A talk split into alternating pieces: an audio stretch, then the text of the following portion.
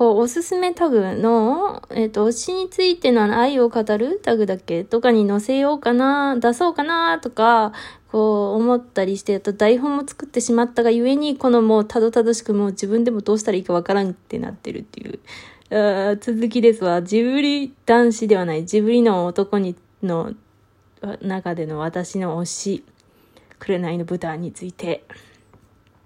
よし、気温取り直して頑張って喋っていくぞ。そう、豚の良さはね、やっぱダメだ。台本読むとわかんなくなる。えっとね、そのね、豚って、その、そうな、女に対する感じがすごくいいんだよな。あ、わかる、わかるでしょ。あの、その、さっきもごめん言ったけど、もう一回言うよ。いいところだからね。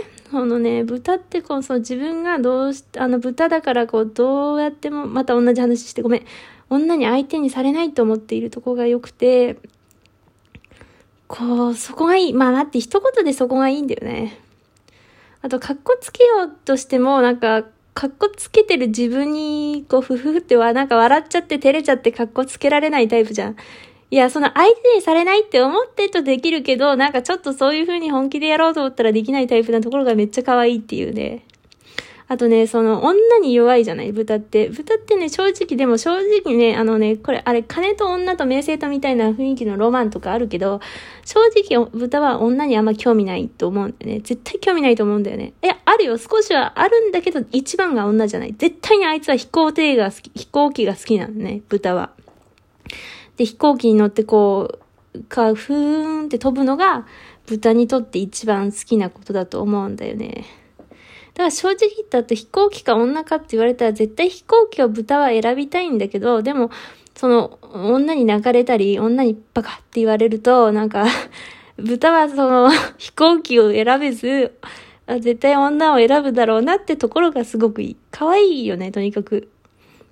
あのさ、飛行艇を修理に出す、飛行艇がちょっとやられちゃって修理に出すシーンがあるんだけど、その時もさ、こう、まあ、フィオっていう女性設計士に頼むことになるんでね。で、あの、女の人たちがその飛行機を、飛行艇を直してくれるんだけど、そこでの豚もう、女ばっかのとこにいる豚の可愛さったらないよね。あと、ばあちゃんっていう、ばあちゃんっていう、もとも、なんか、ば、ばあちゃんに対する感じとか、あと、黙って端っこの方で、女の人たちがいろいろやってる中で、端っこの方でね、あの、こう、赤ちゃんのあのね、ゆりかごをただ押してるだけとか、あれやばいよね。あれでまあ正直うざったい男だったらあれ耐えられないんだよね。こう、うるさいこと言う。絶対になんかめっちゃうるさいけど、豚はただ、ただ黙ってやってるのよ。だから豚は正直女の人に、これやってとか言われると、なんか、まあ、微妙な顔しつつ、なんか、黙ってやるタイプだと思う。そこが可愛いと思わんか。ちょっと、まあね、そうそうなんですよ。豚の良さ。なんかごめん、勢いで喋ってて。でさ、あと、でもさ、豚って正直男の人には強いんだよね。あ、でもそこもいいよね。あの、弱い立場。まあ、女性ってほら、力が腕力があるわけでもないし、まあ、あの時代、第一次世界大戦と第二次世界大戦の間だし、そんなに女性が強いっていう、あの映画の中では強いけど、まあ、そうじゃない時代に、でも女性にはちゃんとまあ、ぶっきらぼうで別に女性なんてみたいな感じなんだけど、正直もう女性に弱い、優しくて、で、男に対してはもうどんどん強気でいくっていうとこもグッジョブだよね。空賊に対してはなんか、こう、鼻であしらったりするわけよ。あの、その男どもに対しては強いからね、豚が。豚が強いから。でも女には負ける。グッジョブありがとうって感じだよね。最高と思わん？そうそう。そうだ、あと、この台本つかメモを読むと、その、自分の用紙にじ、が相手にされないと思ってるっていうのがちょっと枯れ線に近い発想なんだけど、でもまあそれにちょっと近いものはあるよね。豚枯れてないけども、うん。うん。あとはね、そうそう、諦めてるとこがいいっていうね。そうそう、わかるわかる。あ、自分のメモに書きに対して言ってる。あとね、あ、そうね、うちが書いたんだけど、そう、フィオかジーナかという命題。あのね、今わかんない人にも説明すると、紅の豚って、こう、ヒロイン、女性がね、二人出てくるんだよね。ヒロインって言うともしかしたら豚のことかもしれんけども、まあそこは置いといて、そう、ヒヨかジーナってあの、若い女の子か、ちょっと豚と同じ年くらいの女の方、女性が出てきて、女性が出てくるんだよね。で、フィオかジーナかという命題ですよ。まあ、結果的にね、まあ言っちゃうと、豚はまあジーナをね、ジーナとくっつくですけど、これはもう確信だ、確定だと思うんですけどね。まあでもこれは、うん。でも最初冒頭はね、まあそんなにね、ジーナジーナしてなくてですね。なんだろうね。でも、ああいう男って大体忘れられない女がいるよね。あ、それもなんかもう色っぺえところだ。えっ、ー、とね、あのね、うちの好きな漫画に、あの、郁恵りょうさん、郁恵りょう先生ってあのね、えっ、ー、と、最近では、太陽が見ているかもしれないからとか、G 線上の、なんとかってドラマになったね、やつ、福祉じゃない、あの、あの人、うん、福祉くんに似てる人、すまん、名前が出てこんかった、が出てた、やつとか、あと、あなたのことはそれほどとか、プリンシパルとか、えっ、ー、と、愛しのニーナとか、トーチングエコロジーとか、えっ、ー、と、キーヨークヤワグとかを書いてる作家さんがいるんだけど、それで、その方の I love her っていう漫画があるのね。全3巻になってる、今はね、文庫で。で、その漫画に出てくる、あの、つか、その漫画うち好きなんだけど、そのね、高校生の時に読んで あの、生見亮先生って奥田民生が好きなんだよね。他にもバンドマンとか結構好きらしくて。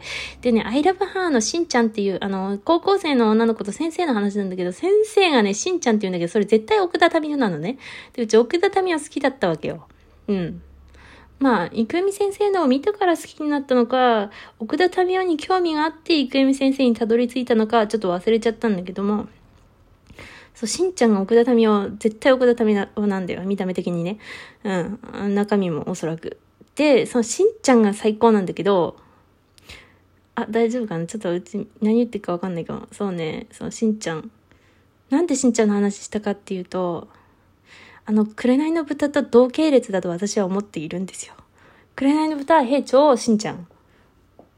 読んでないとわかんないよね。でもそれもいいんだよ。で、そのしんちゃんにはね、ちょっと確かね、うちの記憶が曖昧なんだけど、忘れられない女がいるんだよね。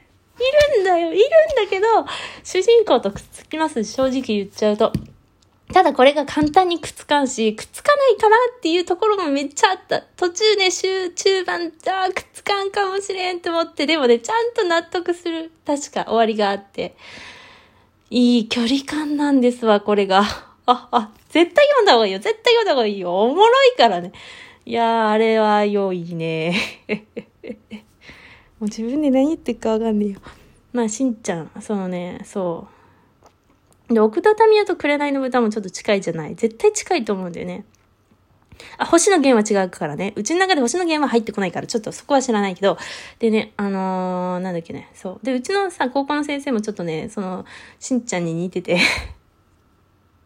いや、似てないんだけどね。似てるんだよね。いやいいよ。ほんといいよね。何の話だっていうね。うちもわかんなくなってきちゃったよ。まあまあまあ。っていう、こんなんさ、大丈夫かな？おすすめタグに載せて平気か？あ、っていう、そうそう。で、だから、あの、紅の豚はジーナとくっつくけど、アイラブハーはやっぱフィオとくっつくっていうことなんですよ。要はね、要は。まあ、そもそもが確かアイラブハーのその忘れられない女は確か死んでたんじゃなかったかな。記憶が曖昧なんだよね。で、ジーナさん死んでないから、まあそこも違うんだよね。ジーナさんは始まってもなかったからね、そもそも。